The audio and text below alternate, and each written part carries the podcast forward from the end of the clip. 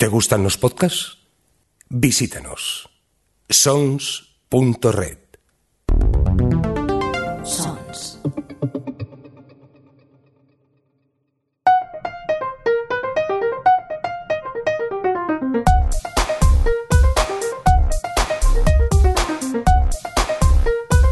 Ciencias Políticas con Sergio Jiménez. Hola, te doy la bienvenida a Ciencias Políticas, un programa en el que te explico cómo funciona la sociedad y la política usando ejemplos para hacerlo divertido. Saco ideas del cine, los cómics, las series, los videojuegos y cualquier otra cosa que ayude a ver los mecanismos de la realidad. Mi nombre es Sergio Jiménez, Raw en Twitter, y durante los próximos minutos voy a tratar de explicarte una serie de cuestiones relacionadas con la actualidad y con cómo funciona la sociedad. Así que vamos con ello.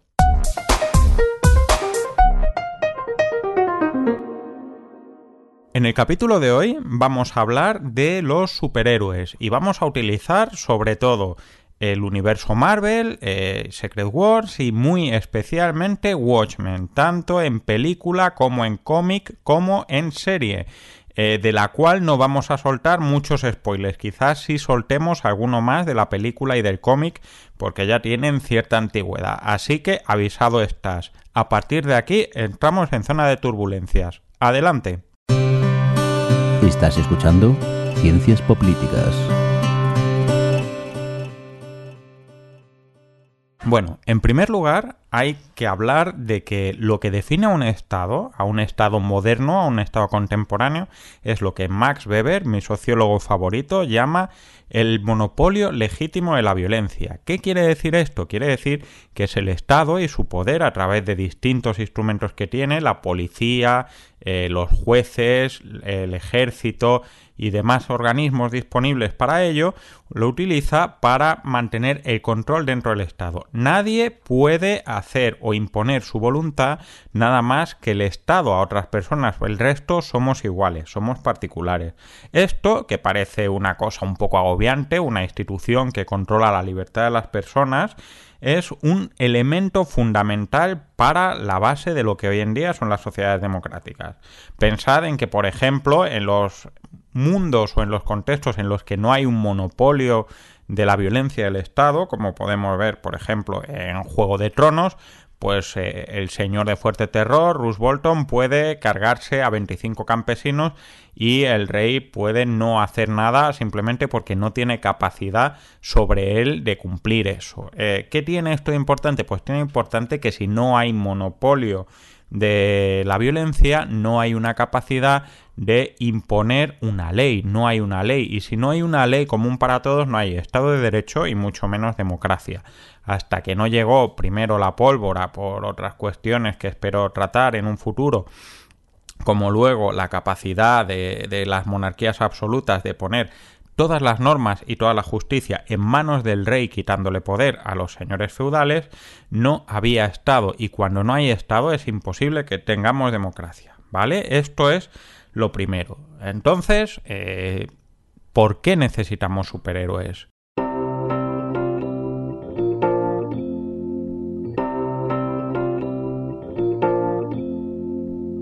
Pues bien, el ser humano es un individuo, eh, somos personas que necesitamos esperanza, necesitamos símbolos y necesitamos leyendas.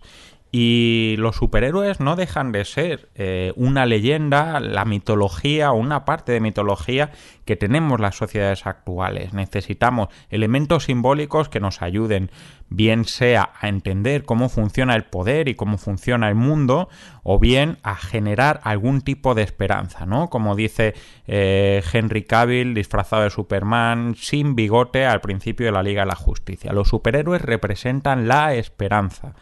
Y esto lo vemos muy claramente en el nacimiento de los propios superhéroes, el propio Superman. ¿Cuándo nacen los superhéroes? Pues nacen posiblemente en la etapa más convulsa del siglo XX, eh, del siglo pasado, en el que tenemos por un lado la crisis económica, el crack de 29, y luego el nacimiento de los totalitarismos, ¿no?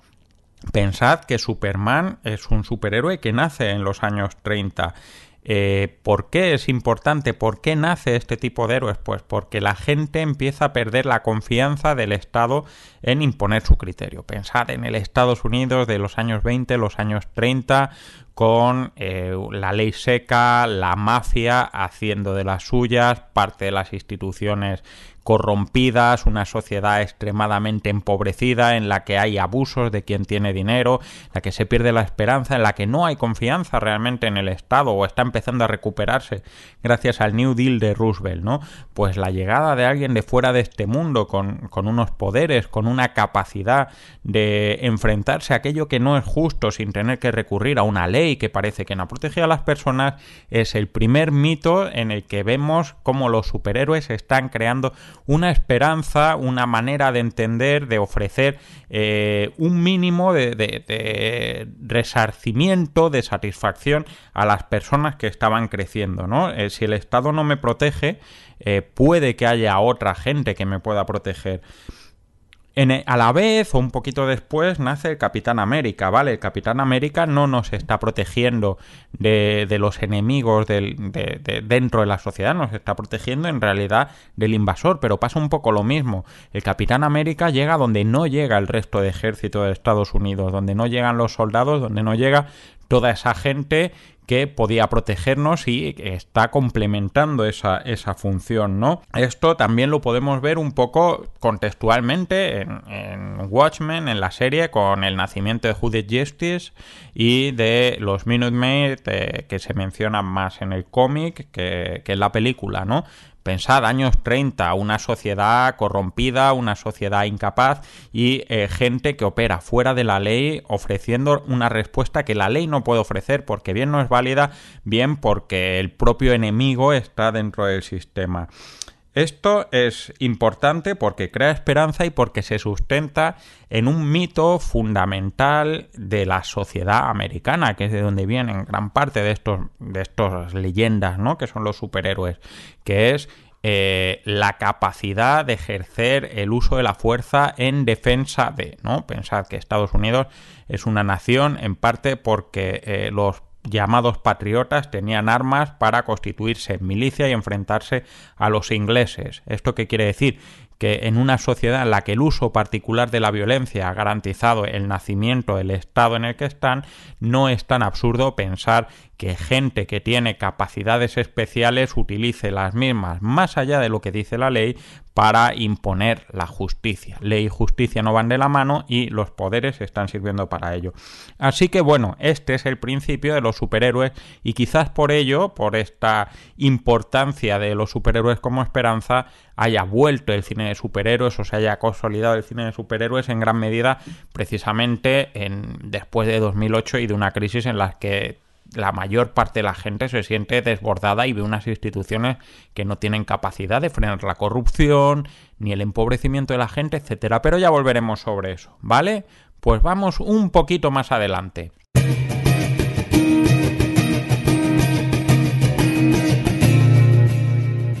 Bien, pues el Estado no es tonto, por así decirlo, o mejor dicho, los dibujantes de cómics no están fuera del Estado o no están fuera de la sociedad. Y cuando las cosas se calman un poco y recuperamos la confianza eh, y no estamos muertos de hambre y la justicia empieza a funcionar, pues una parte muy importante de esos superhéroes eh, y de esos autores crean superhéroes que son distintos a ese Superman, a ese Capitán América, a ese Batman iniciales. ¿Por qué? Pues porque empezamos a convertir a los superhéroes en instrumentos del Estado o de la sociedad. Si os leéis, por ejemplo, los primeros cómics de los Cuatro Fantásticos, podéis encontrar un, instrumento de... Eh, no vamos a decir de propaganda, pero sí de connivencia con las instituciones más convencionales y habituales de la sociedad americana, ¿no? Familia, lealtad, gobierno, capitalismo. No olvidemos que Red Richards es un empresario extremadamente inteligente, etcétera. Estamos afianzando esa imagen de, los superhéroes que no están ofreciendo una respuesta a lo que no da la sociedad, sino idealizando hacia dónde vamos con, con esa sociedad, ¿vale? Esto un poco lo vemos también de una manera complementaria con Spider-Man. Spider-Man no es alguien que esté supliendo al Estado, sino que está alargando la capacidad, la competencia del Estado, ¿no? Nuestro amable vecino normalmente lo que hace es coger y dejar entre redes eh, con una etiquetita bien bonita a la policía eh, los villanos que aprende en cada una de sus aventuras, ¿verdad? La mayoría de los superhéroes de, de estas décadas, pues prácticamente desde los años 50 hasta más o menos los 70, son superhéroes muy dóciles, muy afines con los gobiernos, con la sociedad. No son superhéroes que suplen a esos gobiernos, sino que son superhéroes que amplían ese margen de acción, aunque no a sueldo del gobierno. Eso es un tema del que hablaré un poquito más adelante. ¿Cuál es la principal excepción y qué, por qué me resulta especialmente interesante este personaje? Es Hulk. Hulk es un personaje que si leéis los cómics de, sus primeras etapas, y ahora también, pero de eso hablaré pronto en otro podcast, Hulk es el héroe que no está controlado por el gobierno, que no está controlado por el Estado, que va por unas reglas completamente distintas. Y de hecho, yo creo que el primer cómic que recuerdo haber leído es ese enfrentamiento entre Hulk y Thor, ¿no? Y entre Hulk, Thor y los Cuatro Fantásticos. Pues son eh, imágenes de un superhéroe que está completamente fuera de estos valores, mientras que el resto están bastante dentro, ¿vale? Eh, quedémonos con esta idea. Hemos pasado de que los superhéroes ofrecen una respuesta que no da el Estado a que los superhéroes se afianzan en unas imágenes o en unos valores propios de la sociedad y el estado en el que están viviendo, ¿no? Y eso es un matiz más que importante. Pues bien, vamos un poquitín más adelante que viene la parte más divertida. Ciencias Políticas en Sons Podcast. Vamos a ponernos en los años 70. Los años 70 es una década en la que cambian muchas cosas. Eh, en Europa están las prostimerías de mayo del 68, llega la crisis del 73 y en Estados Unidos pierden la guerra de Vietnam. Y ahí queremos ir, ¿no? Eh, se pierde la guerra de Vietnam en nuestro universo, en el universo de Watchmen eh, se plantea una cuestión, ¿qué pasa si utilizamos a los superhéroes para llegar a eh, consolidar la política exterior de Estados Unidos, ¿no? A conseguir esos objetivos. Esto nos lleva al siguiente debate. ¿Qué es lo que pasa cuando los héroes son un instrumento directamente del Estado? Y no hablo de Rojo Omega, por ejemplo, eh, mutante al sueldo de Estado de la Unión Soviética, sino estamos hablando en este caso de los Watchmen. Bien. Pues esto es algo que empezamos a tratar de manera seria en los años 80. ¿Por qué los años 80? Pues si nos vamos a los años 80, nos ponemos las sombreras, los que tengáis pelos hacéis un cardado y estas cosas, os acordaréis que es el principio de la revolución conservadora. En Estados Unidos gana Ronald Reagan, en Reino Unido gana Margaret Thatcher eh, y esto condiciona eh, a una sociedad que empieza a ver el conservadurismo y el uso de la violencia de manera privada como un elemento útil para preservar el orden social. No hace falta que nos vayamos a superhéroes. Pensad que el equipo A no dejan de ser unos mercenarios eh, subcontratados por la sociedad civil para garantizar lo que no puede garantizar esa, esa sociedad, esa policía, ¿no? Eh, si usted tiene suerte de contratarlos, o si vamos a un mundo más casposo, al menos a mí me lo parece, pensad que en aquellos tiempos es cuando Charles Bronson, Chuck Norris y demás están haciendo todas esas películas en las que el hombre corriente americano con un pistolón está poniendo el orden a tiros y no pasa nada porque la policía es absolutamente incapaz de tener en línea a esos punkis y a esos macarras nacidos después de la crisis de los años 70, ¿verdad?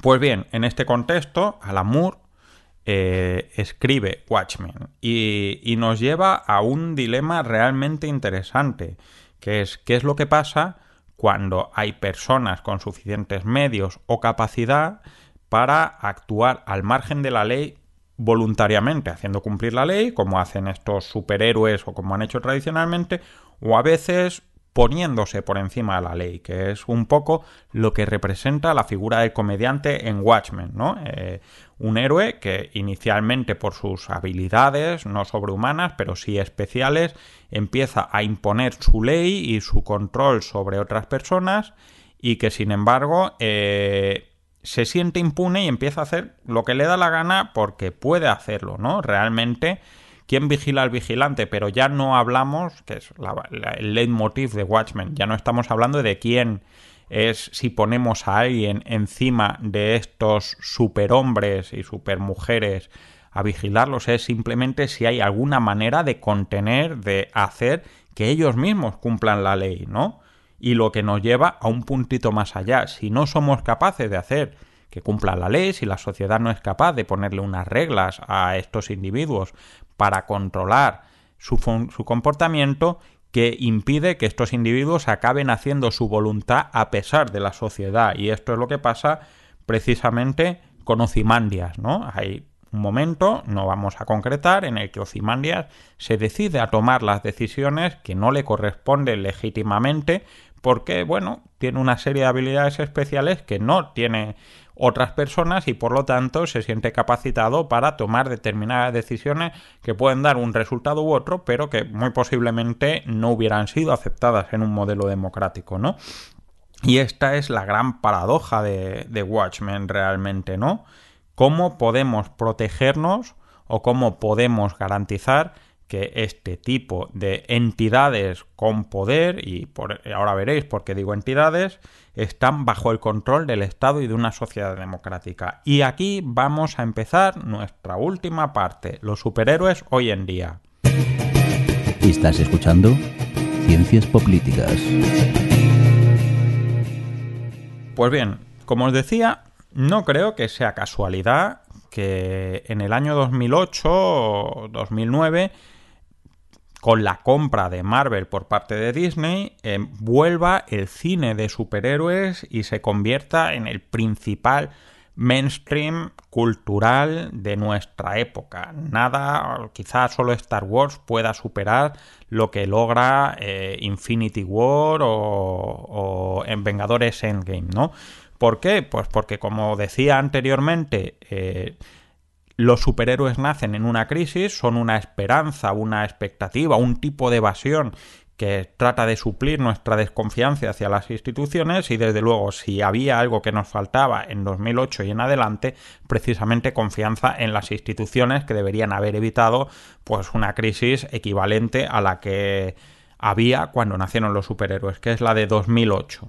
Bien, pues en este contexto nos encontramos con un debate interesante que es el que plantea Watchmen con el papel del Doctor Manhattan en la, en la guerra de Vietnam. Y es, ¿qué podemos hacer con elementos, con individuos que tienen una fuerza que trasciende el Estado?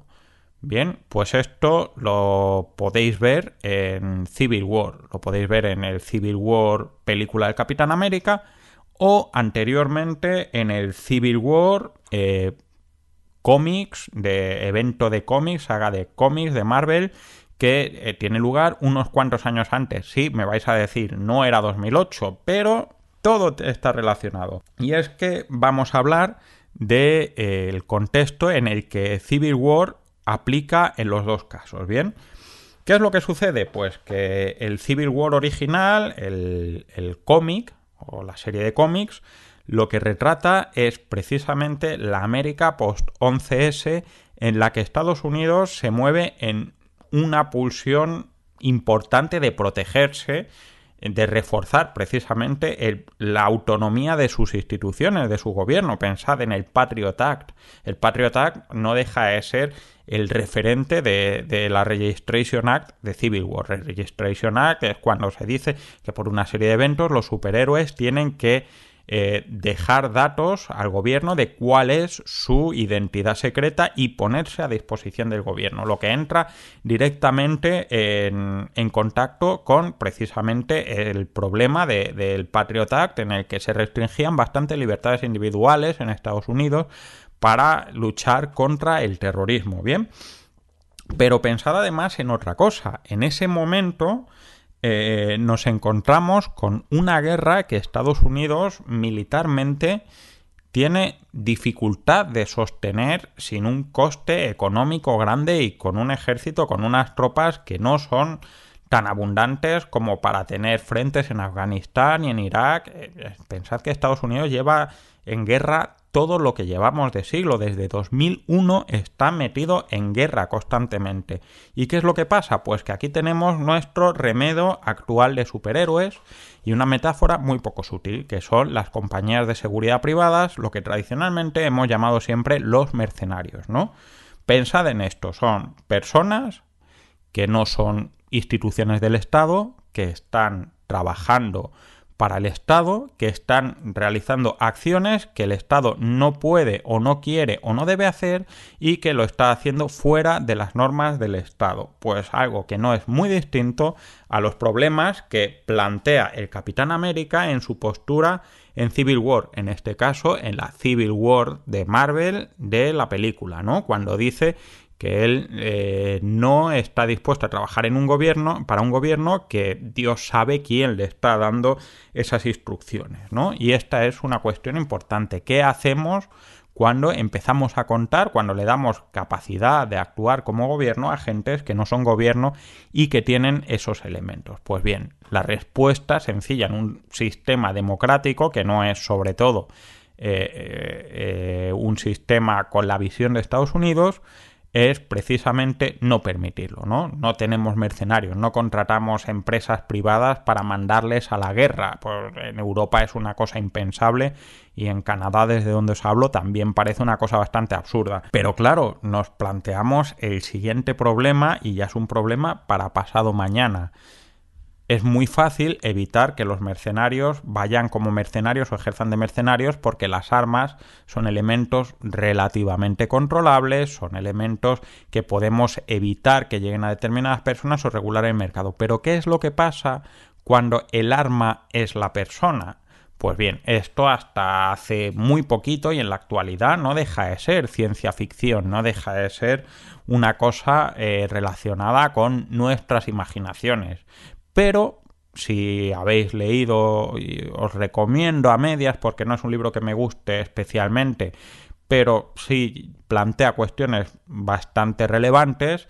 Os recomiendo el libro Homo Deus de un autor que se llama Noel Yuval Harari y que habla precisamente en su último tramo del transhumanismo, de cómo en los próximos años, gracias a la edición genética con CRISPR, eh, el uso de instrumentos digitales y demás, vamos a poder aumentar las potencialidades humanas. Entonces, ¿qué, qué vamos a hacer? ¿Cómo podemos garantizar el monopolio de la violencia del Estado, del que hablábamos al principio, si eh, quien puede subvertir o e, ejercer poderes que están más allá de ese poder del Estado no necesita un instrumento, sino que es la misma persona. ¿Cómo podemos evitar que el doctor Manhattan sea el doctor Manhattan y haga las cosas que hace el doctor Manhattan?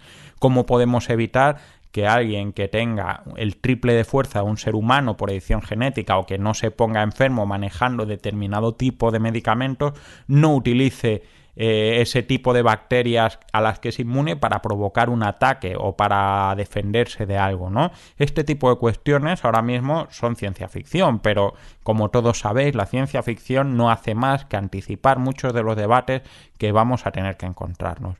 Y bien, ahí está la cuestión. Nos acercamos a un momento en el que garantizar el monopolio de la violencia por parte del Estado, lo que nos ha permitido una cierta igualdad entre personas y una cierta y un cierto imperio de la ley en las sociedades occidentales va a tener que replantearse ese control con el ejercicio de las libertades individuales, porque ahora mismo partimos en que todos los seres humanos somos iguales y tenemos los mismos derechos, libertades, porque las limitaciones físicas que tenemos son las mismas. Pero quién sabe qué pasará cuando esas limitaciones físicas no sean iguales para mí que para alguien que tenga medios suficientes para garantizarse no quedarse calvo nunca. Bien, pues esto es un poco todo lo que tenemos por hoy. Espero que te haya gustado y que te sirva un poco para entender y para pensar, para plantearte debates, dudas y para planteárselo a gente a la que conoces. Bueno, ya sabéis que esto ha sido Ciencias Políticas. Eh, nos podéis encontrar o podéis encontrar el podcast desde luego en Sons Podcast con esos estupendísimos podcasts de todos mis compañeros y compañeras eh, que podéis poner, utilizar diversos reproductores Apple Podcasts, Spotify, iBooks, Pocket Cast, eh, Google Podcast, etcétera, etcétera. Yo creo que en todos los lados que podéis contactarnos en Twitter a través de arroba poder y series, en Facebook, eh, facebook.com barra ciencias políticas y podéis mandar un correo a cienciaspolíticas arroba gmail.com. Ahí podéis plantear dudas, decirme que estoy amelonado, que no tengo ni idea, o decirme que os parece bien, que os gustaría que tratara en futuros programas, etcétera. También os invito a que le deis a me gusta en iVoox, a que no, me deis cinco estrellitas en Apple Podcast, porque bueno, esto nos da visibilidad para llegar a más personas y desde luego que si esto te gusta, vuelvas y nos recomiendes o recomiendes el podcast a las personas a las que creas que le puede gustar. Esto ha sido todo, muchas gracias y hasta luego. Acabas de escuchar Ciencias Políticas, un podcast alojado en Sons, red de podcasts. Encuentran más información de este episodio en nuestra página web, sons.red barra Ciencias Políticas. Y descubre muchos más podcasts en sons.red.